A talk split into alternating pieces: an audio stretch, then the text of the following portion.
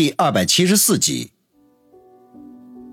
高林捧着被划伤的手，痛的是倒吸凉气，颤抖的说道：“我我想起来了，是有个叫杨思思的女学生。”坐在对面的年轻人嘿嘿的笑着：“这就对了嘛，看来你这位可爱的人民教师记性还挺不错的嘛。”高林哭丧着脸说：“求你们别伤害我，我什么都说。”年轻人捏着下颌想了想。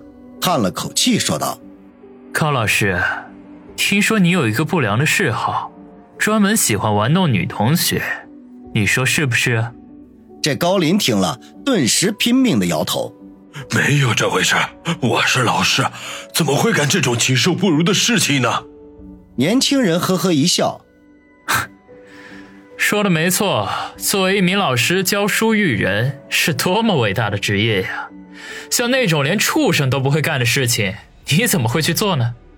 是啊，是啊，那都是谣传。高林拼命的点头。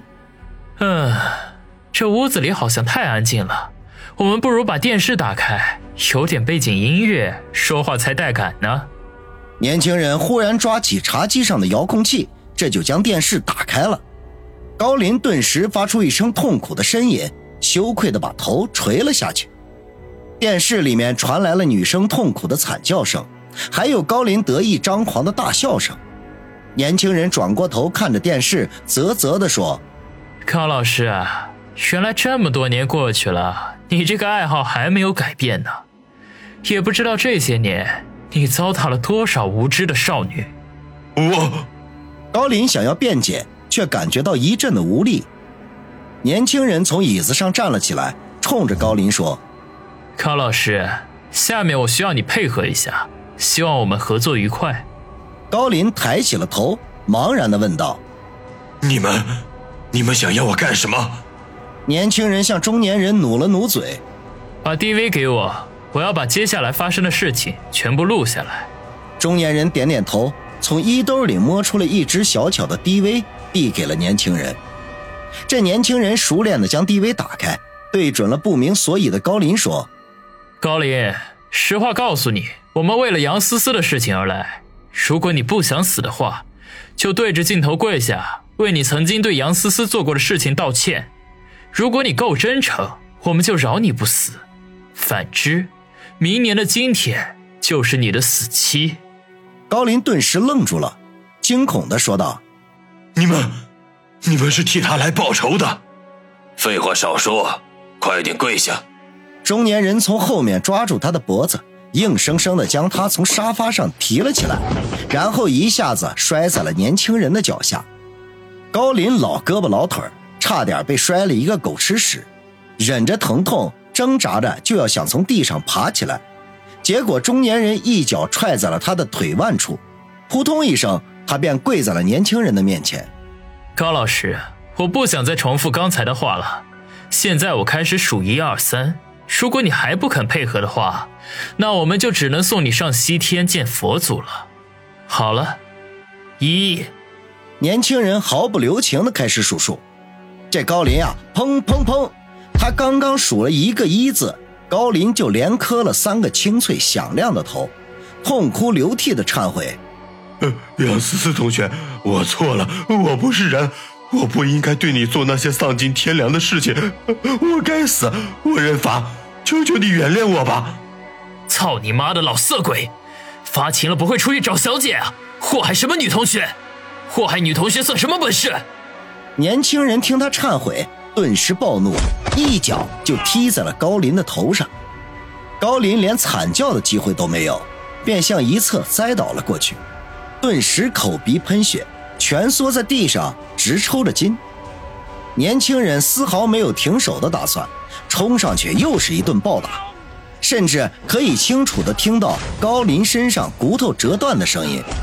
发泄了一通怒气，年轻人这才平静了下来，转头对中年人说：“这老东西装死，把他给我弄醒了。”中年人一言不发，几步走到跟前。提起了手中的匕首，噗呲的一声就扎进了高林的屁股上。这高林原本被年轻人打得昏死了过去，此刻忽然被刺了一刀，顿时疼得清醒过来，喉咙里还发出呵呵的声音，还吐出了两口血沫，然后断断续续的说：“你们，你们到底想要怎么样？光天化日之下杀人是要犯法的。妈的，死到临头还嘴硬！你祸害那些女同学的时候，怎么就没想过犯法？”年轻人骂道。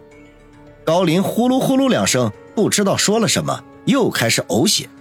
老东西不行了。中年人见状，向年轻人说道：“年轻人哼了一声，便宜了他了，送他上路吧。”中年人点了点头，走过去抓起高林的头发，将他的头从地面上就提了起来。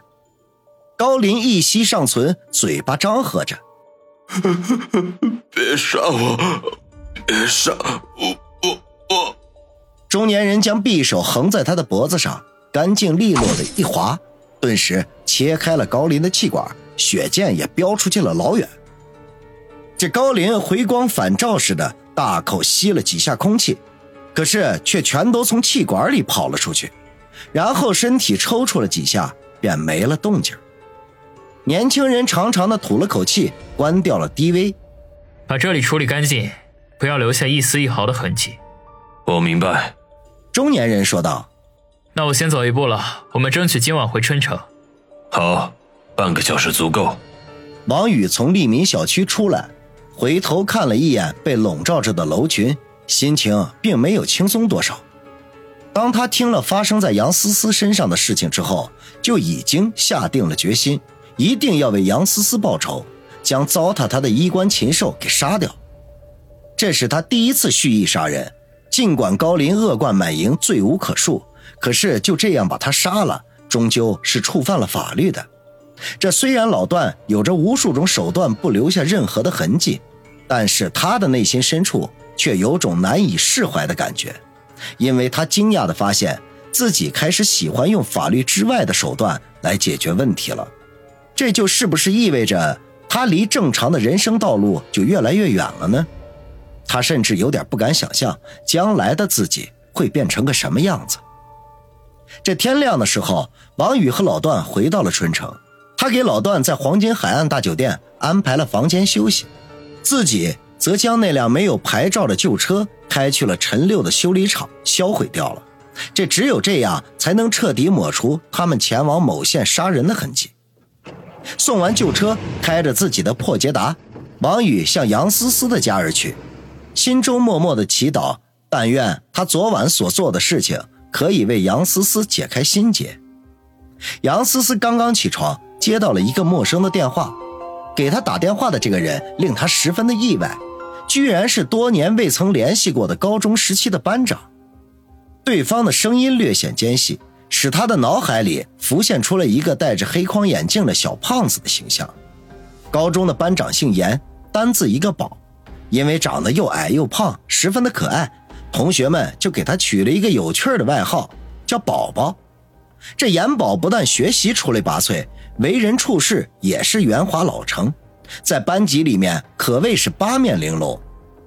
杨思思作为语文课代表，自然少不了和他接触，有时候学习上有了什么问题，也会向他请教。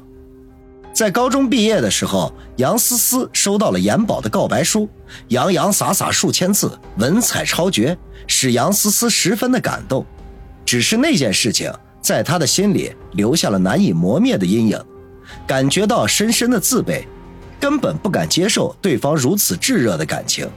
这思虑再三，他只能用沉默当做回复。他记忆犹新的记得吃散伙饭的那一晚，严宝喝得酩酊大醉，把那首《潮湿的心》唱了一遍又一遍，感叹花落有意，流水无情。之后呢，他们便再无任何的联系。这杨思思心里头很好奇，这严宝是怎么找到他的联系方式的呢？忽然间打电话过来，这又有什么事情呢？